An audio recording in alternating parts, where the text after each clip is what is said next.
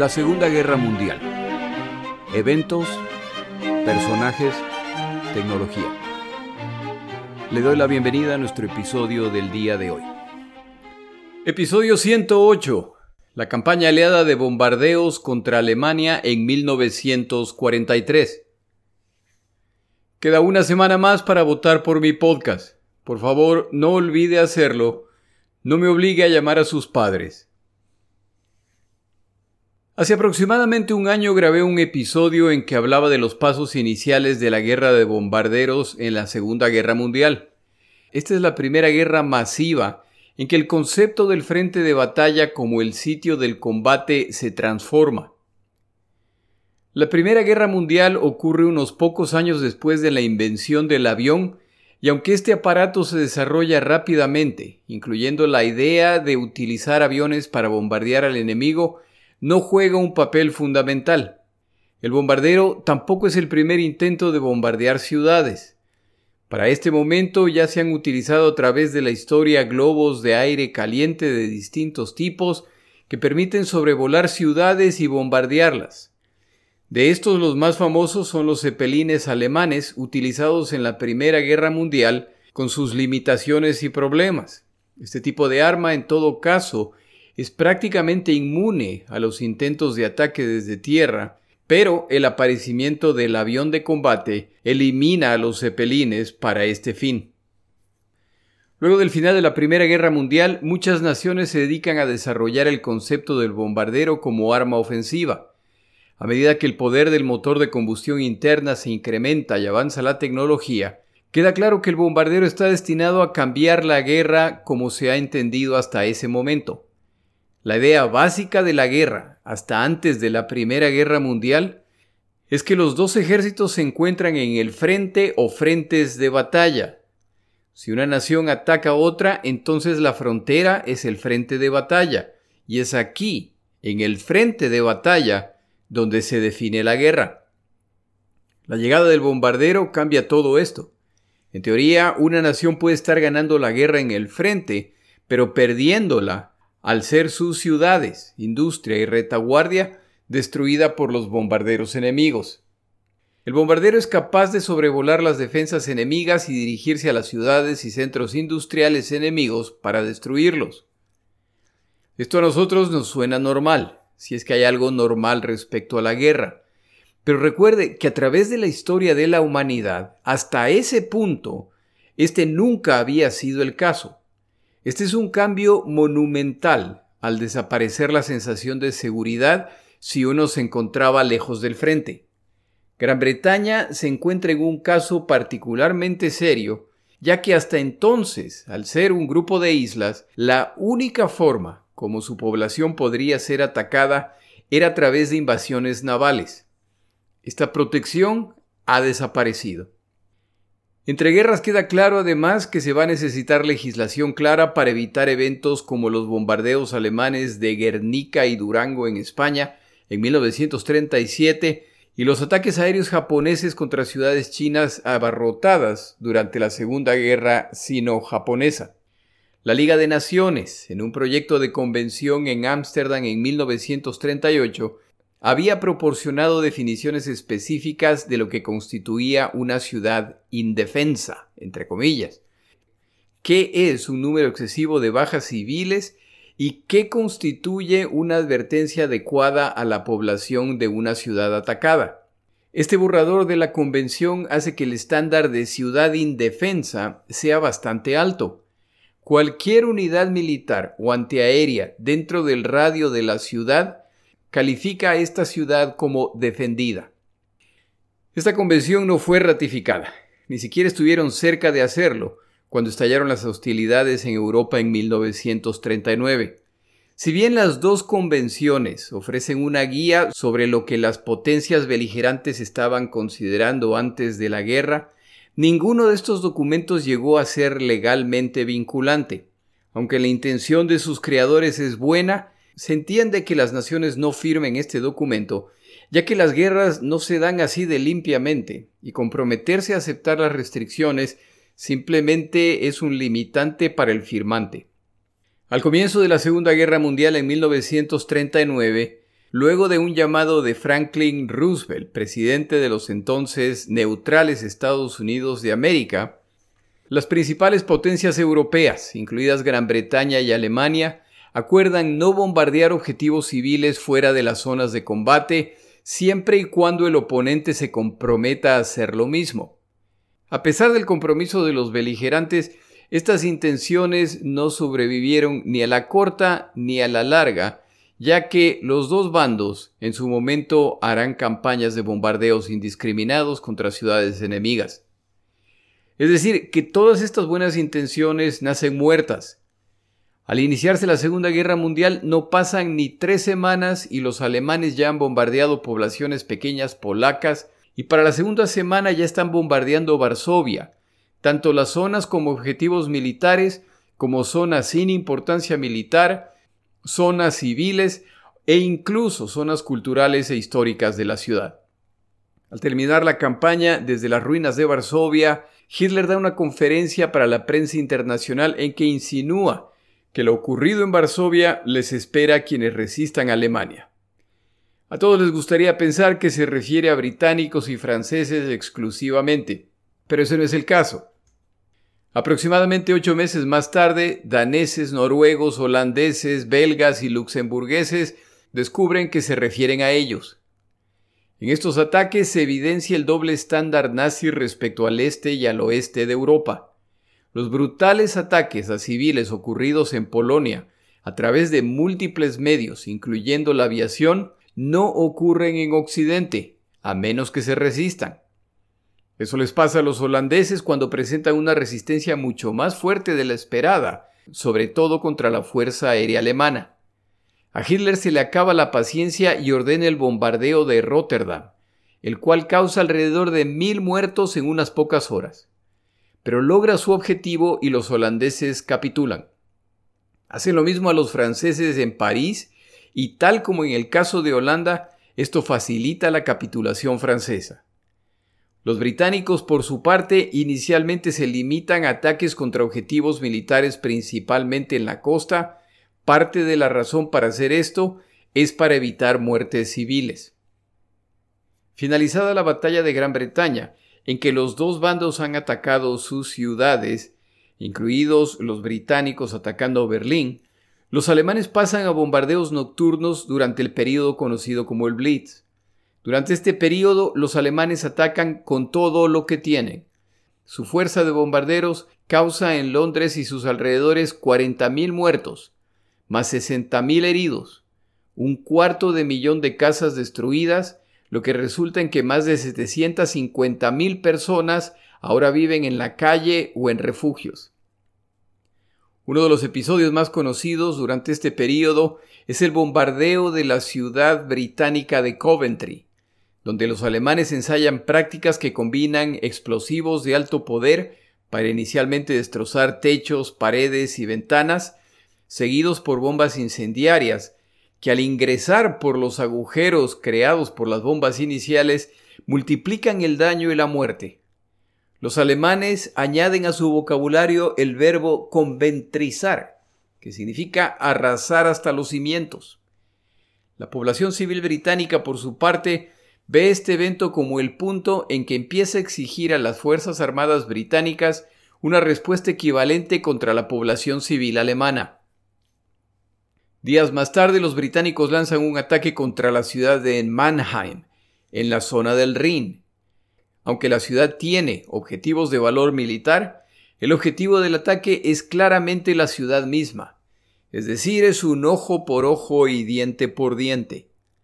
El ataque se produce una noche de luna llena y sin nubes, y a pesar de esto y del gran tamaño del blanco, el ataque, como lo demuestran las fotos tomadas por un Spitfire enviado un par de noches más tarde, ha sido tremendamente impreciso. Cualquier pretensión de intentos de bombardear zonas de interés militar exclusivamente van desapareciendo en los dos bandos. A propósito, recién estamos en 1940, antes del ingreso de la Unión Soviética, el Japón o los estadounidenses a la guerra. La única forma en que alemanes y británicos pueden atacarse es a través de sus fuerzas de bombarderos o embarcaciones navales. El número de bombarderos derribados durante los ataques diurnos pronto convence a los dos bandos de que más les conviene pasar a bombardeos nocturnos. Durante el día pagan un precio muy alto a manos de las baterías antiaéreas y de los cazas de combate enemigos.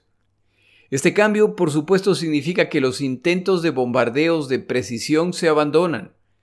Los dos bandos intentan desarrollar tecnologías que les permitan bombardear con precisión en la noche. La motivación no es necesariamente la protección de civiles, sino la eficacia de sus ataques. Si el objetivo es destruir una refinería, esto es lo que quieren hacer. Si el ataque preciso hace que menos bombas caigan en las zonas civiles aledañas, cuanto mejor. Pero el verdadero objetivo es debilitar la industria militar enemiga. Cada lado inventa instrumentos que incrementan la precisión de los bombardeos.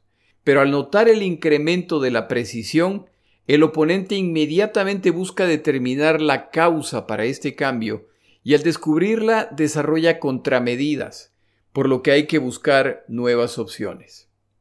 A medida que los bombardeos británicos continúan intentando impactar áreas industriales vitales para los alemanes, de las cuales las refinerías de aceite sintético eran cruciales, se dan cuenta de que la supuesta precisión buscada es nada más que una ilusión sin mayor apoyo en los resultados. La posición británica empieza entonces a evolucionar. La fábrica de armamento contribuye al esfuerzo de guerra militar. Por lo tanto, es un blanco válido. El problema es que carecen de la precisión para destruirla. Se pasa entonces a... Pero los ejércitos no solo necesitan armamento, requieren comida. ¿No están por lo tanto quienes trabajan en la industria alimenticia apoyando el esfuerzo de guerra? El debate continúa. Los fondos que se necesitan para las transacciones a nivel local dentro de Alemania son provistos por instituciones financieras. ¿Son los bancos, por lo tanto, objetivos militares válidos al contribuir al esfuerzo de guerra alemán? ¿No son los obreros y oficinistas los que trabajan en las fábricas, oficinas y bancos y otras instituciones en realidad quienes mueven la maquinaria de guerra? ¿Son por lo tanto blancos válidos?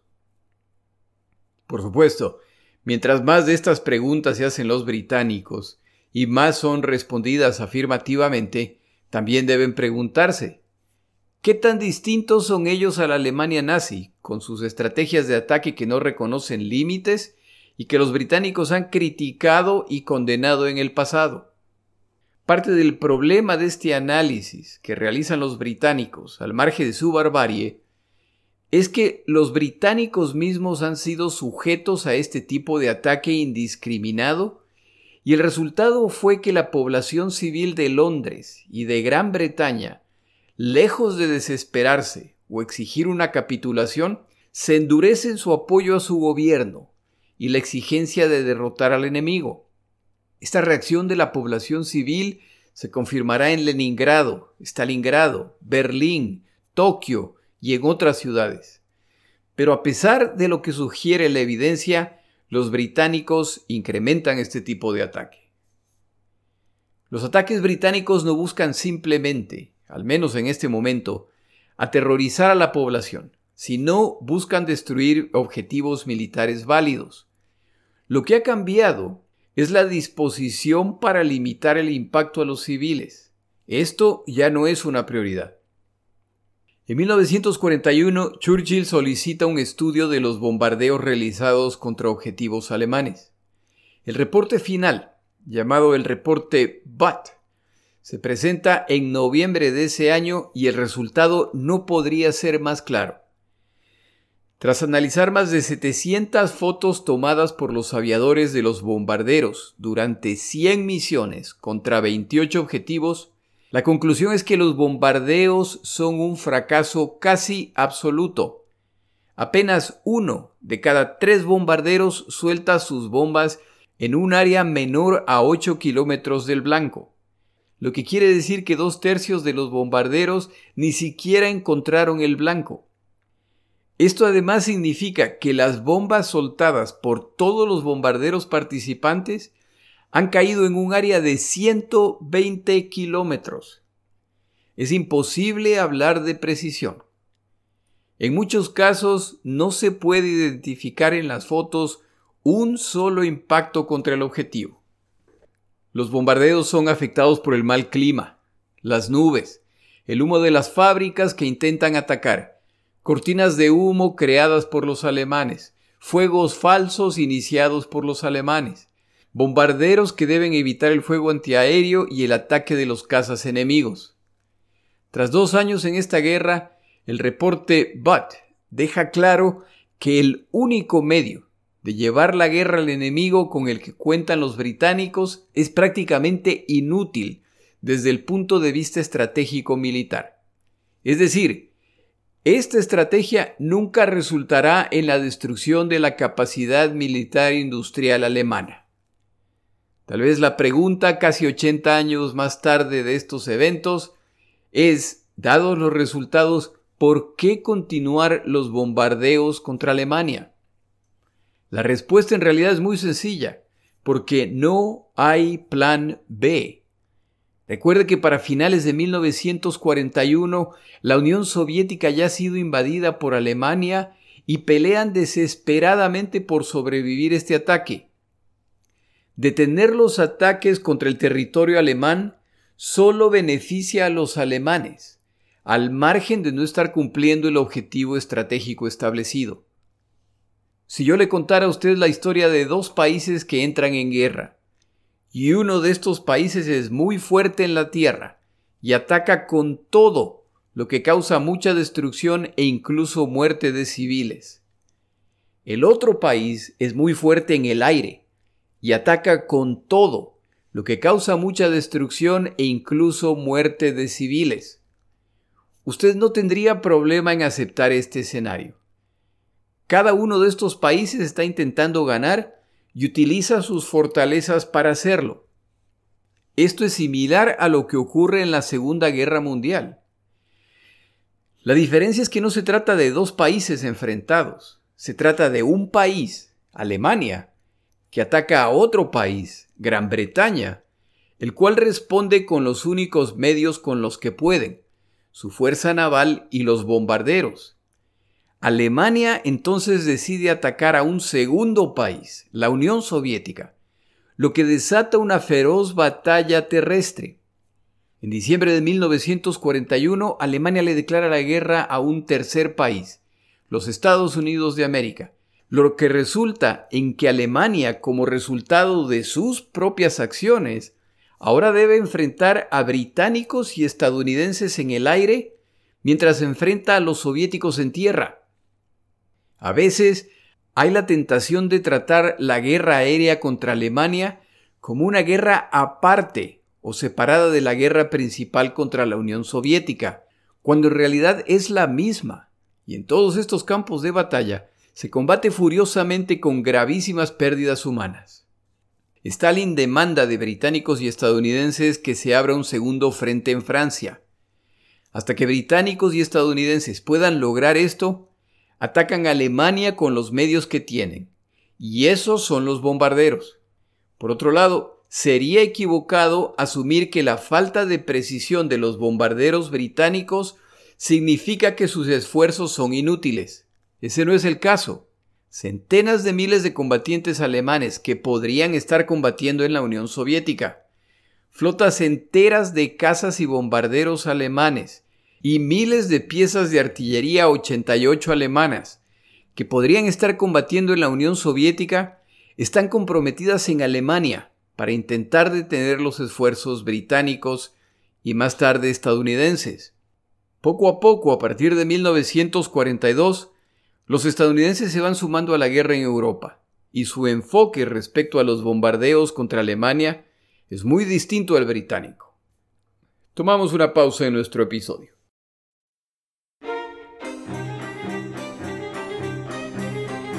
Palabras de Churchill. El día de hoy una frase de Churchill relacionada con su a veces polémica relación con sus colegas parlamentarios. Un día en la Cámara de los Comunes, un miembro del Parlamento poco conocido se refirió a Winston Churchill con palabras poco comedidas, de hecho abusivas. Churchill permaneció impasible, casi aburrido durante la intervención. Cuando terminó la arenga, Churchill se levantó y dijo, Si valorara la opinión del honorable caballero, hasta podría haberme enojado. A continuación, simplemente se sentó.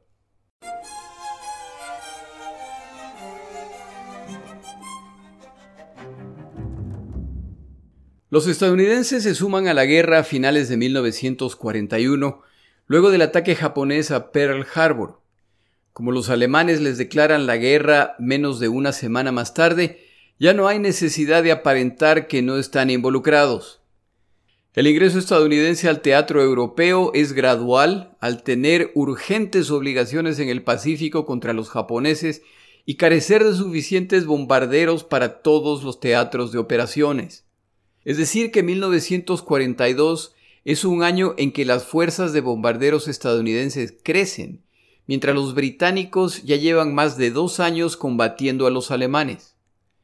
Que no se le olvide que este tipo de guerra, la de bombarderos, es prácticamente nueva. No existen manuales de operaciones, no existen prácticas ideales. Estos manuales de operaciones los están escribiendo los británicos y alemanes desde 1939 y tal como en otras áreas, los estadounidenses no sienten la necesidad de aprender de los británicos. Vienen con su propia estrategia de guerra. Está además claro que la actitud de estas fuerzas de bombardeos es muy distinta. El nivel de cinismo y el nivel de optimismo de estas dos fuerzas es claramente distinto, lo que se refleja en sus estrategias de bombardeos en 1943.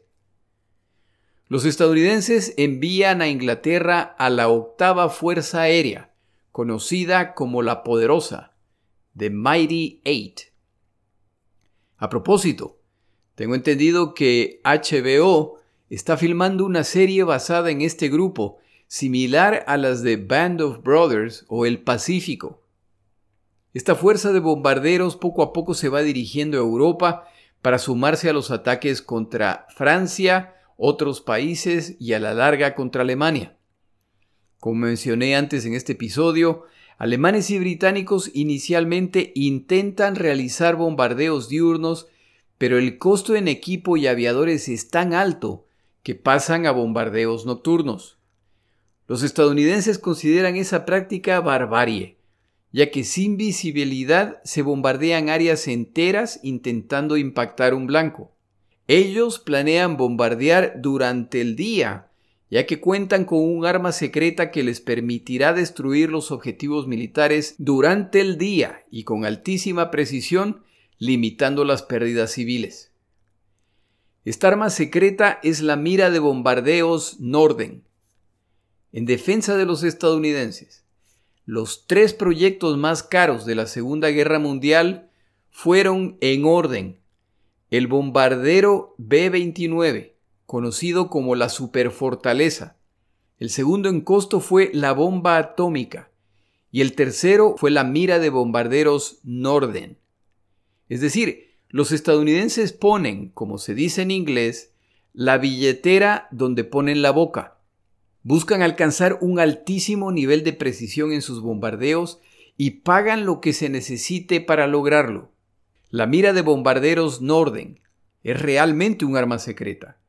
Los bombarderos que la operaban, me refiero al miembro de la tripulación, debían jurar que no revelarían sus secretos o mecanismos de operación y si el bombardero era derribado, la primera tarea del bombardero era destruir este instrumento.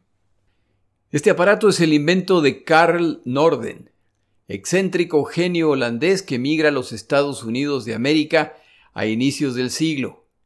Tras especializarse en mecanismos que utilizaban giroscopios, es contratado por la Marina estadounidense para crear una mira para bombarderos crea una especie de ordenador básico que era capaz de realizar operaciones con la información que se ingresaba. A medida que Carl Norden produce nuevos modelos que superan los problemas previos, se va aclarando la importancia que este aparato tendrá en la guerra del futuro.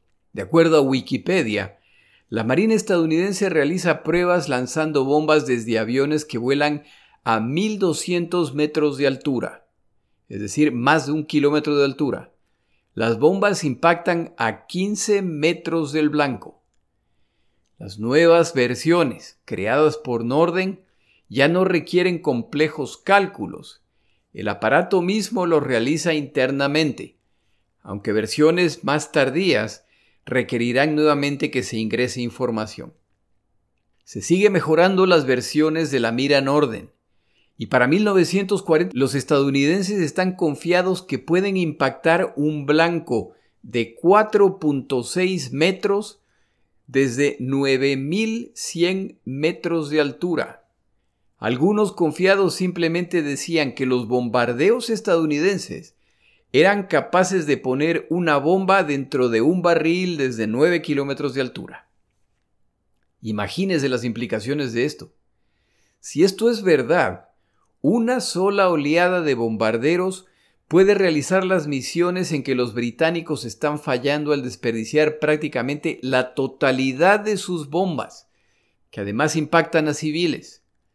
Si esto es verdad, la industria militar alemana será destrozada en poco tiempo sin necesidad de sacrificios excesivos de civiles alemanes o de pilotos aliados. Los estadounidenses no están interesados en bombardeos masivos o nocturnos. A ellos les interesa saber cuáles son los blancos estratégicos, y ellos se concentrarán en destruirlos. Sus bombarderos, utilizando la mira Norden, tendrán que volar de día, ya que este mecanismo requiere poder ver el blanco. Los británicos, por lo tanto, se dedicarán a la moralmente cuestionable táctica de bombardeos masivos nocturnos en áreas enteras, mientras los estadounidenses se dedicarán al bombardeo estratégico, que busca destruir objetivos específicos, a la vez que limitan el impacto a civiles y por supuesto el desperdicio de material bélico.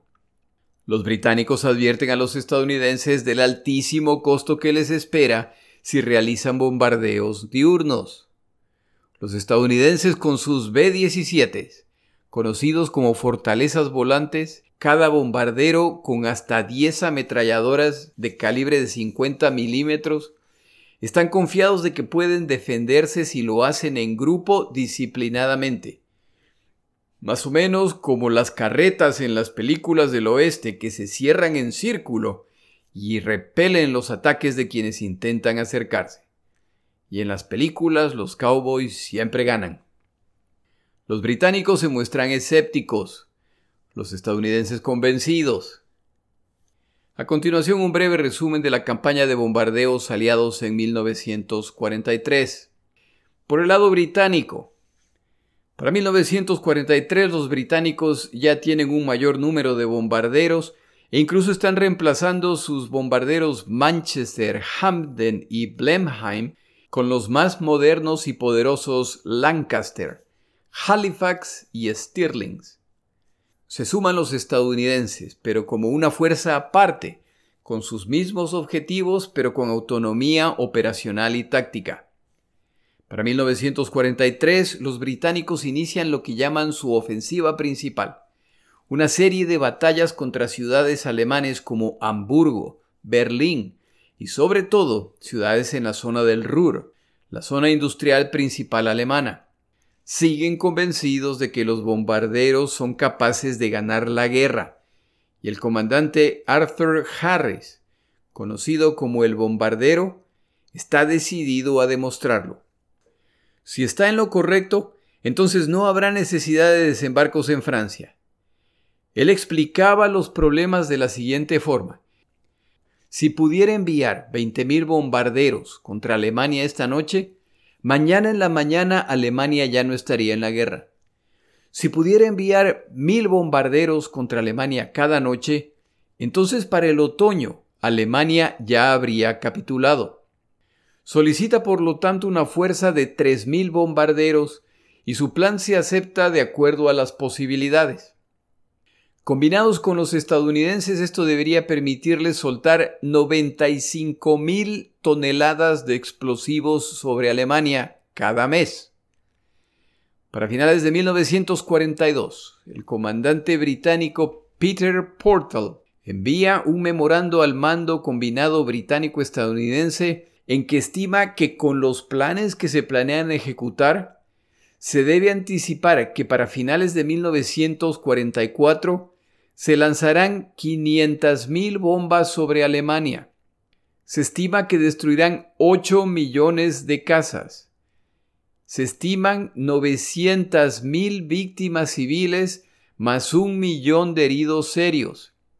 ¿Cuánto ha cambiado la actitud británica a medida que la guerra avanza? No hay que olvidar que para inicios de 1943 los británicos llevan más de tres años combatiendo con los alemanes. Como mencioné antes, para este momento ya saben que su bombardeo de precisión es solo una ilusión. Pero la guerra continúa a pesar de estos problemas. La imagen que se presenta a la nación, de hecho al mundo, es que sus bombardeos buscan objetivos militares y no son indiscriminados.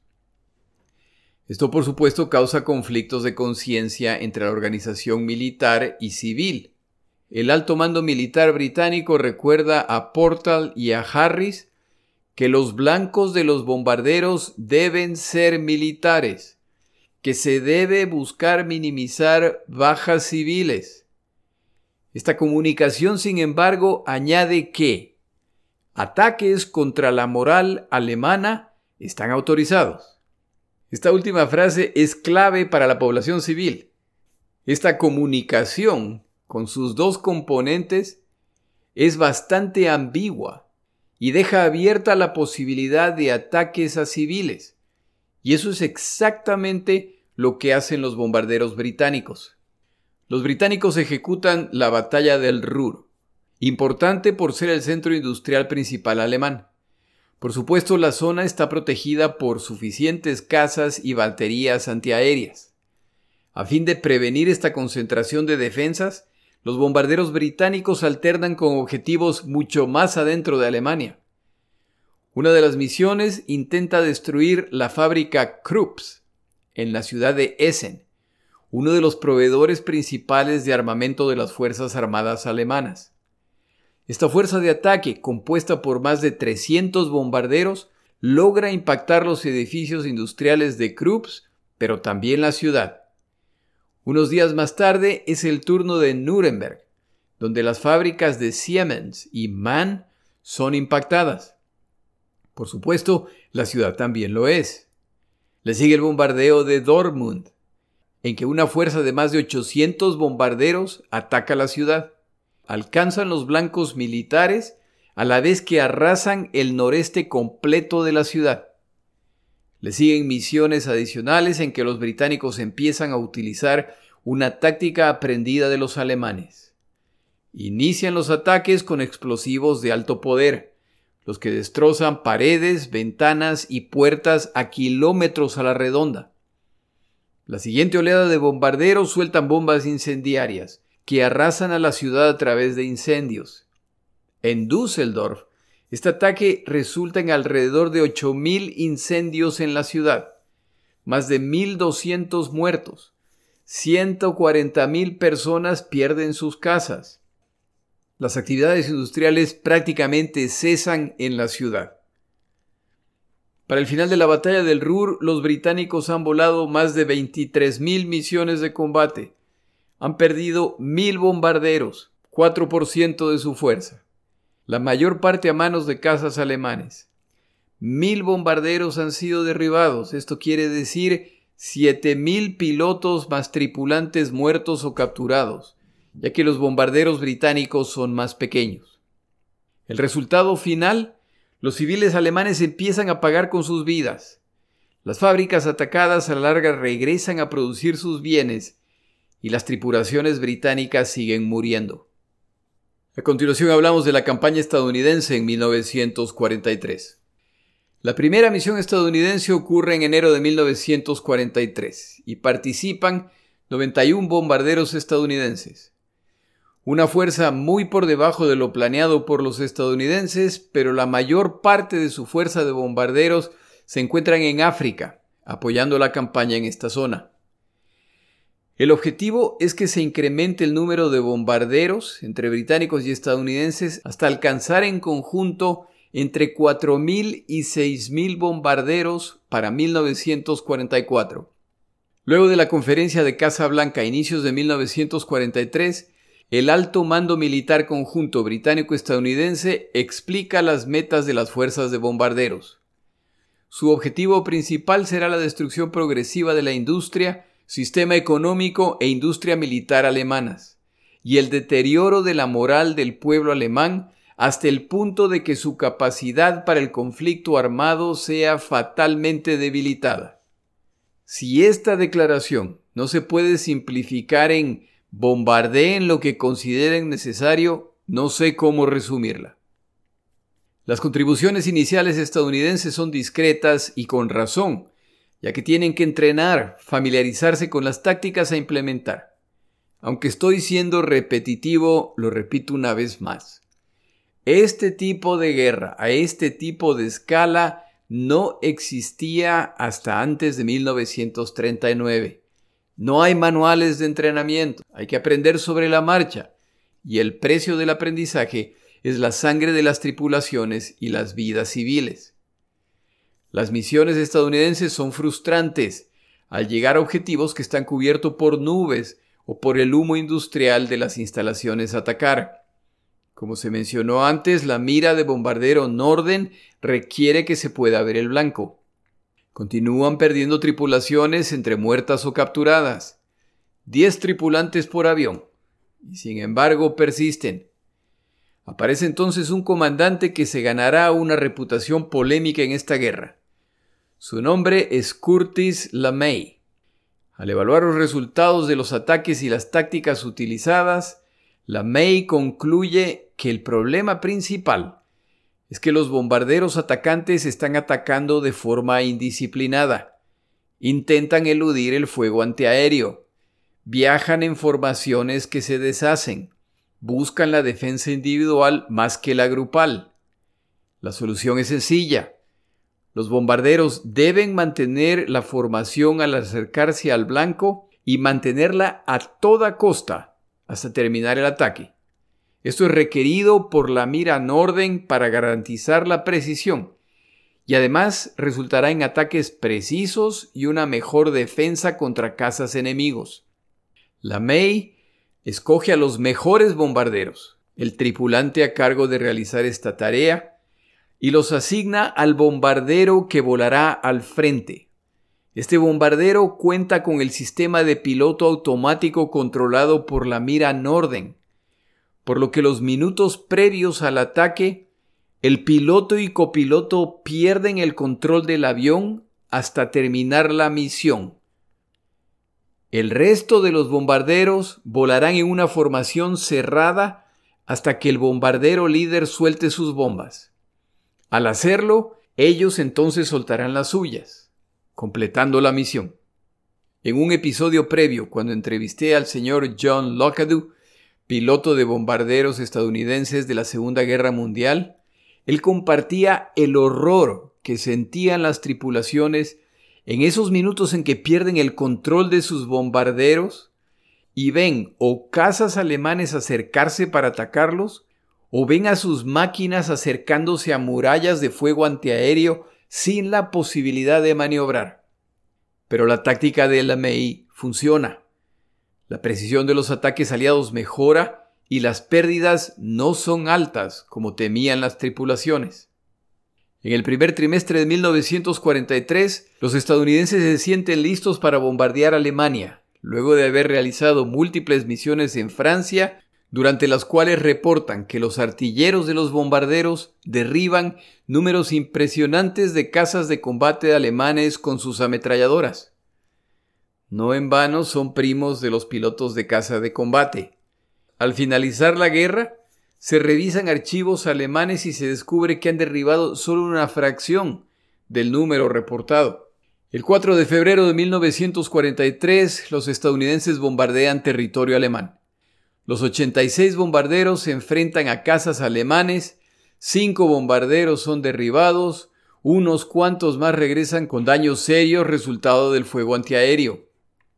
Estas son pérdidas de alrededor del 7%. El número clave es 10%. Cuando durante las misiones se pierden 10% o más de los bombarderos, esto indica que esa fuerza va rumbo a su destrucción.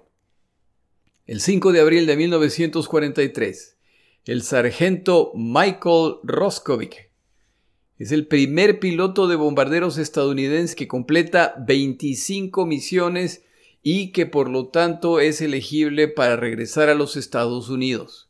Esta proeza desafortunadamente será muy poco común. La fuerza de bombarderos estadounidenses sigue fortaleciéndose en cuanto a números. Lo mismo ocurre con los pilotos de caza alemanes que los enfrentan.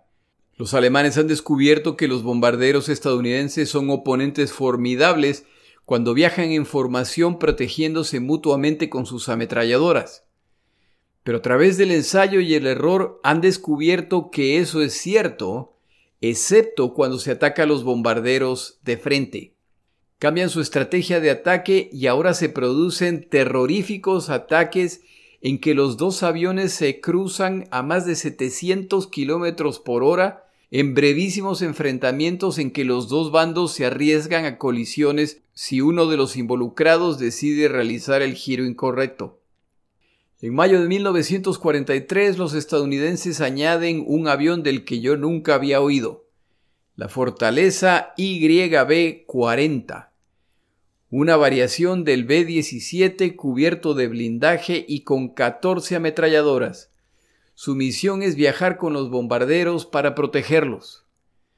Una excelente idea, excepto que a nadie se le ocurrió verificar la velocidad a la que viaja este castillo volante, que llegado el momento es incapaz de mantener el paso del resto de los bombarderos. El experimento fracasa y pronto desaparece de las bases aliadas. Para finales de 1943 los estadounidenses siguen perdiendo tripulaciones al ser sus bombarderos víctimas de cazas alemanes y el fuego antiaéreo. La parte más frustrante es que la anticipada precisión de sus ataques utilizando la mira Norden no es ni remotamente alcanzada. ¿Qué ha ido mal? Lo primero es que los objetivos estratégicos decisivos son una panacea. Tal como los aliados, los alemanes sabían cuáles eran sus industrias principales, y estas están fuertemente defendidas, esparcidas en múltiples instalaciones separadas e incluso en ciudades o países distintos. Es decir, que el listado de objetivos estratégicos no es tan obvio. El siguiente problema es que viajan sin escolta de cazas y sus esperanzas de autodefensa utilizando sus muy numerosas ametralladoras se muestran poco efectivas. La otra amenaza al volar era el fuego antiaéreo, conocido como FLAC, contra el cual no hay ametralladora que sirva. Como los puntos de defensa se fortalecían al llegar al blanco, que es cuando los aviones deben volar estables para permitir al bombardero utilizar la mira en orden, solo pueden ver cuando el fuego antiaéreo los rodea y empiezan a aparecer agujeros en el fuselaje y tripulantes empiezan a caer heridos o muertos. Como además se da el caso de que el clima otoñal e invernal europeo incluida abundante lluvia o nieve, cielos nublados, cambios repentinos de clima, a los que los alemanes añaden cortinas de humo, la precisión esperada de los ataques estadounidenses no alcanza los niveles esperados. Las condiciones en que se probó la mira de bombarderos Norden en planicies estadounidenses, con clima adecuado, aunque intentando replicar la presión del combate, no tienen nada que ver con la realidad del combate europeo. El autor consultado esta semana relata la historia de los pilotos de bombardero que tras unas semanas de volar misiones contra Alemania, ven en su sala de conferencias un póster que ha puesto el alto mando y que muestra a un sonriente piloto estadounidense. El póster incluye la frase ¿Quién teme a los cazas alemanes? Alguien añade un pedazo de papel con una nota que dice firme aquí. Al poco tiempo, la firma de cada aviador en el grupo decoraba el papel. Tal vez es mejor si los bombarderos estadounidenses pasan también a ejecutar bombardeos nocturnos. Pero esto equivale a admitir una derrota. Repito lo dicho antes. Mi respeto total por los estadounidenses, que genuinamente han intentado desarrollar un mecanismo que les permite alcanzar la precisión que de haberse concretado hubiera potencialmente acortado la guerra y reducido el dolor civil. Desafortunadamente esto nunca ocurrió. Más tarde vendrá al rescate, aunque sea un rescate parcial, el radar. El resumen de los bombardeos aliados de 1943 contra Alemania es que los británicos cada vez se separan de los ideales declarados al inicio de la guerra. La guerra total sigue llegando al territorio alemán. La relativa tranquilidad de los primeros años ha desaparecido y ahora la población alemana vive con el terror nocturno de los aviadores británicos. Durante el día atacan los estadounidenses. Para finales de 1943, los británicos han abandonado la intención de concentrarse en objetivos militares específicamente. La muerte de civiles alemanes es parte de su objetivo de guerra a fin de reducir la moral de la población civil alemana. Los debates respecto a bombardeos específicos de ciudades alemanes, entre quienes defienden que eran objetivos militares válidos y quienes defienden que eran para aterrorizar a la población alemana hasta el día de hoy no terminan. Creo que es importante mencionar que para 1943 las Fuerzas Armadas británicas, formalmente o no, ya no debaten ese tema. Es la guerra total y hay que ganarla como sea. Queda claro además que hasta que los aliados cuenten con un caza de combate con suficiente rango para escoltar a los bombarderos aliados de ida y vuelta, las pérdidas de bombarderos y tripulaciones se incrementarán a medida que los alemanes mejoran sus sistemas de defensa. Los bombardeos contra Alemania para 1944 prometen ser mucho más fuertes y devastadores a medida que los aliados se fortalecen y Alemania se debilita. En el siguiente episodio cubrimos un tema europeo más antes de regresar al Pacífico. Hablaremos de las conferencias aliadas en 1943. Mi nombre es Jorge Rodríguez. Gracias por acompañarme. Para información adicional respecto a este episodio, las notas de este podcast, que incluyen la narración de este episodio, así como acceso a resúmenes, videos, documentales y materiales adicionales gratuitos disponibles en el Internet, por favor vaya a Amazon y busque el libro La Segunda Guerra Mundial, Eventos, Personajes, Tecnología. Al comprar estas notas me ayuda y me apoya financieramente. Puede encontrar información adicional en mi página web, lasegundagm.com. Muchas gracias.